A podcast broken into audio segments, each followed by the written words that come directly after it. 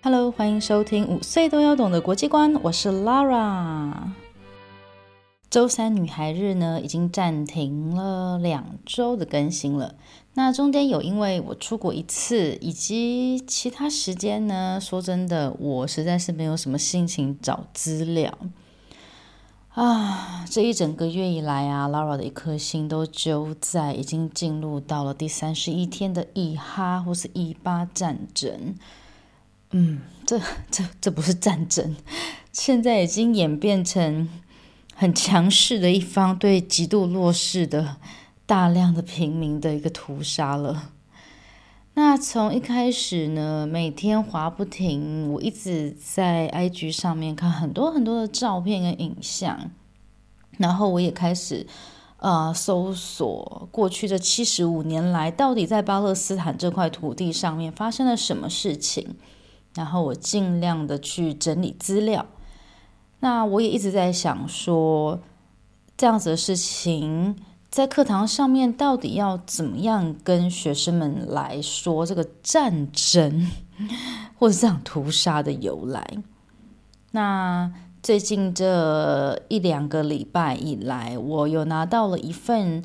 是由今年巴勒斯坦的学生们他们所创作的英文诗集，所以呢，我也决定把这些诗呢，总共有五十篇，一篇一篇的念出来，让大家听到他们的声音。虽然说这五十位当时候参加英语诗集比赛的孩子们呢，可能。有一些是已经确定死亡，那有一些则是下落不明，没有一个人是说，举手说老师我在这里这样。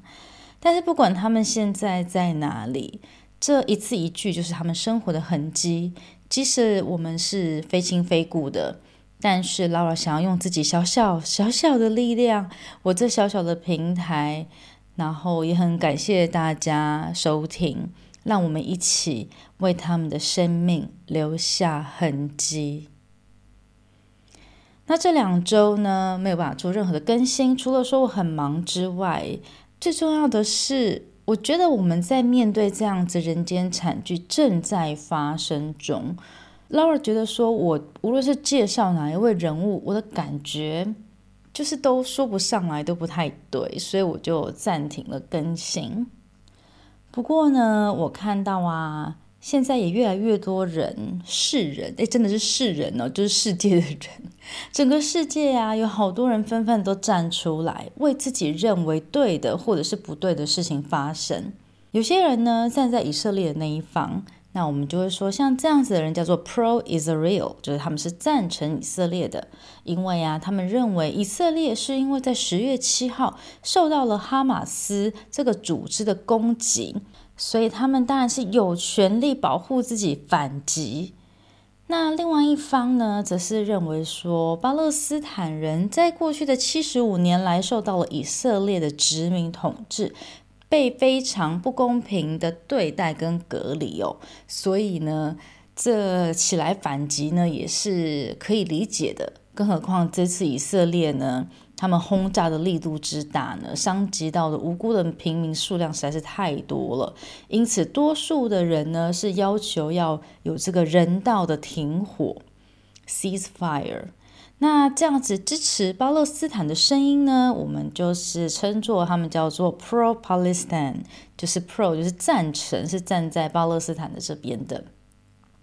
在某些国家，例如是法国，如果你现在走上街头，你说你是 pro-Palestine，你是为了要巴勒斯坦方就是声援他们的话呢，你会被警察抓去关，或是要罚钱哦，因为这是犯法的。但是呢，如果你今天是 pro-Israel，你是为了以色列而上街呢，诶，这样子是可以允许的哦。法国的政府认为啊，为了巴勒斯坦而举行的游行呢，会扰乱社会秩序，所以是违法不可以举行的。嗯，这实在是有点双重标准吧？我是觉得要就两个都禁止啊，要不然就两个都准许啊。怎么可以只准许一方，禁止另外一方呢？这我实在是搞不懂这个逻辑，公平性在哪？那我们讲到公平、不公平、不正义这件事情，其实自古至今都是存在的。但是正是因为有一代又一代的人挺身而出，用自己的声音表达不同的意见，直到被听见为止。那表达声音的方式有很多啊，有和平非暴力的，也有呢哦暴力激进的。无论是怎么样子的方式呢，都会有人去尝试去冲撞这个体制，所以才会有今天我们所谓的民主，而不是呢过往呢一个人说了算的专制。无论是走上街头，或是在网络上面利用社交媒体平台发声，我们都看到了有一个很诡谲的现象。就是啊，直到今天，现在世界上的主流媒体跟比较强势的国家呢，尤其是美国、英国跟法国的政府，都是很 很毅然决然的支持以色列的这一方。诶，其实呢，以色列这个国家虽然呢很小很小，但是他们什么都有，而且最有钱。他们跟美国的关系是非常紧密的。那以色列这个国家呢，就是在第二次世界大战结束之后呢所成立的。那他们的力量啊，或是他们比较厉害的地方呢，尤其是在金融，哦，跟银行有关的、跟钱有关的媒体、跟电视报道新闻有关的，以及呢大专院校跟学校有关的哦。那在以上所说的这些机构，在美国呢，呃，背后的有非常多的是跟以色列有关系，包含呢，就是可能是以色列籍的人啊，他们有金钱的支持啊，或是他们有一些力量这样。所以呀、有一个新闻就是说呢，美国有一个超级有名的大学，就是哈佛哈佛大学，有学生呢在这一场战争一开始的时候呢，就匿名写信给他们的学校校方。那表达了他们支持这个巴勒斯坦的想法跟言论，诶，没有想到，诶，居然就被公开他们的个人资料，到最后呢，就遭到了网络上面的死亡威胁，甚至呢，学校都警告他们说，诶，你们再这样支持那个巴勒斯坦，我们就给你开除校籍，就给你退学。然后也有一些公司说呢，诶，我们不会录用这样子的人哦，这些。那个反对以色列或者支持巴勒斯坦的人呢，以后就别想要来我们公司上班了。哼，那在加拿大呢，也有机师 pilot 开飞机的人，因为支持巴勒斯坦呢而被开除。啊，那个以上的例子呢不胜枚举，这实在是让 Lara 十分的惊讶哎，因为美国。加拿大，哎，这些不就是我们所谓的民主国家吗？不是有言论自由吗？难道言论自由还要看立场的吗？还好，基本的宪法呢，还是有点保障人权的啦。至少他们没有被抓去关吧？哎，不对哦，好像有哎。我在网络上面看到那支影片啊，就是一群抗议的人，诶，整齐的排成两排，然后手都被铐在背后，一旁呢就有警察把他们押送回警局。这群抗议的人呢，没有做出暴力的行为啊，只有喊口号。他们的诉求是什么呢？他们的诉求是 “Cease fire now”，现在就停火。诶，他们是跟谁做这个诉求呢？嗯。这个影片的标题呀、啊，就是“公民不服从”。看到这几个字，捞的脑海里面就自动反射出了几个人名跟画面。诶，你们有没有呢？赶快想一下，搞不好呢，你想象的画面跟 Lara 是一样的。嘿，你有想到甘地吗？马丁路德金，或是马丁路德金恩博士？不知道大家认不认识这两个人呢？甘地是以带领印度反抗英国殖民统治，并且最后呢，成功的建立起了印度这个国家的人，所以人家也称为他叫做印度的圣雄甘地。诶，不过当初起义呀、反抗的人很多，为什么就是这个甘地最有名呢？因为他所采取的方式是公民不服从运动，还用非暴力的方式啊，像静坐绝食，就是我不伤害别人，我伤害自己好了。然后走三四百公里的路，让很多的人来追随他。那至于马丁路德金呢？嗯，他有一句最有名的话，就是 “I have a dream”，我有一个梦想。各位，你们猜得到他的梦想是什么吗？他的梦想就是有一天要人人生而平等。有一天，无论是黑人的男孩女孩和白人的男孩女孩，都能够一起工作、一起祈祷、一起争吵、一起维护自由。终有那一天，每个人都会是自由的。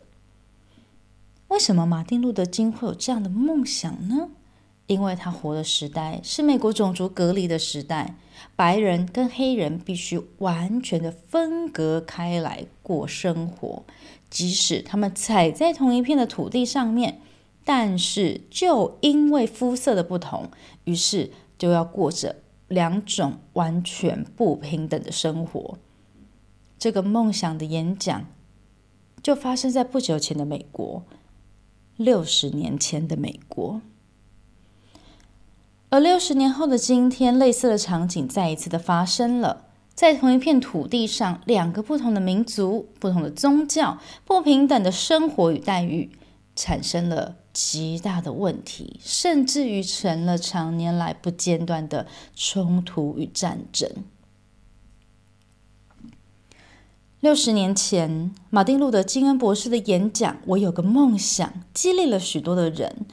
但是在这场演讲之前的好几年，他无数次的鼓励当时候受到种族隔离政策不公平对待的黑人们，也就是我们所现在说的非裔美国人们，走上街头的时候，大部分的人是不敢的，他们拒绝了。为什么呢？理由很简单，就跟现在在哈佛大学，在各式各样的金融法律公司一样。人们因为怕表达自己的立场，可能会被退学、被解雇、被霸凌、被打、被死亡威胁，所以大家是敢怒不敢言。即使生命受危险，即使人格尊严被踩在地上，他们也只能嘴巴闭闭，像哑巴吃黄连，有苦不能言。但是有一个人，有一个小女孩，她站出来了，她就是当年只有九岁的。Audrey Faya Hendrick，在所有大人们都不敢站出来为自己说话的时候，有那么一群勇敢的孩子们，他们决定用自己的身体填满监狱，直到监狱再也容不下多一位黑人的时候，那一天，也许这个不平等的种族隔离政策就能够被解除。而 Audrey 就是当年那批学生孩子中最年轻的一位，他当年只有九岁。为什么他可以这么勇敢呢？难道 Audrey 都不会怕吗？他不怕被白人警察抓走吗？他不怕被学校开除？他不怕被邻居丢石头吗？Audrey 每天的生活其实就在恐惧之中。他坐公车的时候，要先从前门上车付钱给司机后下车，走到后门再上车，因为黑人不可以坐前面，他们只能坐在后面几排的黑人专用区。在公园口渴的时候我绝不可以去喝饮水机的水，因为那是白人才能喝的水。如果你黑人喝了，会把我们的水给污染呢。Audrey 去百货公司买东西的时候，不能够跟别的白人一样坐一般的电梯，因为那是给白人客人坐的客梯。黑人你就只能够坐后面的货梯。为什么呢？这就是种族隔离政策。当时候。的美国政府认为人种不同，你所受到的待遇就不同啊。在这样的生活条件之下，我想 Audrey 应该没有什么好怕的了。但是当然啦，小孩子敢站出去是一回事啊。小孩子毕竟不知道他的后果可能会有哪一些嘛。那这些大人家人们难道不知道吗？可以让他们出去吗？原来呀，Audrey 的爸爸妈妈呢，也是很积极参与人权运动的人。他的妈妈受过良好的教育，从商业学校毕业之后，在保险公司当职员，而他的爸爸呢，则是从五岁的时候就开始在工厂工作。OJ 的爸爸跟阿姨两个人都曾经因为在公车上面没有让座给白人，而曾经被抓到监狱里面去关了好几天。OJ 的妈妈呢，在工作之余也会策划非暴力的抗议，或者是呢不服从的经济悲歌运动。他们在这样子啊受压迫的环境之下，无论是爸爸或妈妈，他们都决定我们不可以保持沉默。Audrey 一家人住在当时候美国种族隔离政策最严重的城市伯明翰。这样子的压迫是他们全家每天一起床睁开眼的日常。所以后来当人家问他说：“哎呀，你这个小 Audrey，你当年怎么会这么勇敢呢欧爵说：“我住在这里，这就是我要面对的，我不可能离开，我也逃不了啊。”于是就这样，Audrey 成了成千上百的儿童十字军之一，用他们小小的身躯对抗社会制度的不公。当时候一起被抓走的大概有五百个小朋友左右，嗯，他们都被抓到监狱里面去关哦。那 Audrey 呢，就跟其他二十个小孩子呢，被被关在同一间牢房里面，就共用所谓的厕所，没有干净的水。换衣服、洗澡根本就是不可能。而在他们之后呢，走上街的孩子们所遇到的遭遇就更惨了。他们被警察拿消防栓的水柱强力的喷射，甚至警察还放狗咬小孩。就是因为这些越来越夸张的行为被记者报道。当年刚好美国家家户户开始有了电视，所以越来越多的人看到，在这游行的现场，这么多手无寸铁的孩子被警察残酷的对待后，无论是黑人白人，只要是人都感到很愤怒。面对弱小的儿童，居然能够使出如此残暴的手段，大家也就纷纷的为这些孩子们走上街头抗议。最终，在舆论的压力之下，终于一年之后。伯明翰逐步的解禁了种族隔离政策。这一场游行不止改变了历史，也改变了欧剧的一生。从此之后欧剧便一路投身于平权运动。高中的时候，他自愿成为第一个种族混合学校的首届学生。在他毕业之后呢，他成为了一名老师。在尔后的二十五年间呢，他也都一直在做儿童相关的工作，以及帮助低收入弱势的族群。最后，在他五十四岁的时候呢，他获得了硕士学位。他的论文是《The Civil Rights Queen》，研究的主题就是像他母亲以及自己这样子参与公民平权运动的女性。二零零九年，享年五十六岁的 Audrey Fire Hendricks 在自己的家乡伯明翰去世了。现在呀、啊，“黑人”这个字已经不能使用了，因为这是一个很单纯用肤色去定义一个人，那蛮粗暴，也带有一点贬低的意味。正确的说法呢，如果我们是指在美国的黑人的话呢，我们会说这是非裔美国人。代表着这位皮肤黝黑的美国人是从非洲，他的家人哦，他的可能是爸爸妈妈，或者是在更早一辈啊，或者在更久以前的祖先是从非洲移民过来的，所以种族上来讲呢，他们是非洲裔的。然后，但是呢，他现在呢，在这边出生，在美国出生，他就是美国人。所以以此可推啊，如果是亚洲移民过去美国的呢，那就叫做亚裔美国人。不过今天 Laura 在前面叙述的时候呢，我还是特意用了“黑人”这个字，其实就是想要强调当时候黑人与白人这个相对的概念。不过呢，以正确的说法来说呢，我们要称他们为非裔美国人哦。看到了我们在六十年后念着关于 Audrey 的绘本，这几年呢，在美国甚至于全世界都兴起了一波 Black Lives Matters，黑人的命也是命。再看看现在正在发生的事件，Lara 的心中真的有一种很急、很急、很想使力又使不上力的感觉。面对这种残酷、人间炼狱的战争，我真的很难过、很痛心。但是另外一方面呢，我仿佛看到了那么一点点的希望。也许，也许这一次，也许在七十五年之后，世界真的能够看到，我们真的能够很团结，用自己这小小的力量发出声音，就像当年 Audrey 跟其他的孩子们一样，看似不可能，但是终究能够让舆论产生力量，扭转这一切。巴勒斯坦加萨走廊的惨剧还是正在进行中。其实世界上有许多的地方都曾经或是正在遭受不公平的对待。我们不应该把眼睛遮起来，以为岁月静好，因为世界上的每一个地方、每一个人都会用着不同的方式，在不同的时间点相互的连接着。只有大家好，我们才会好。只有大家都自由了，我们人类，我们才能够真正的自由。周三女孩日，五岁都要懂的国际观。我们下周空中见 See you. Bye.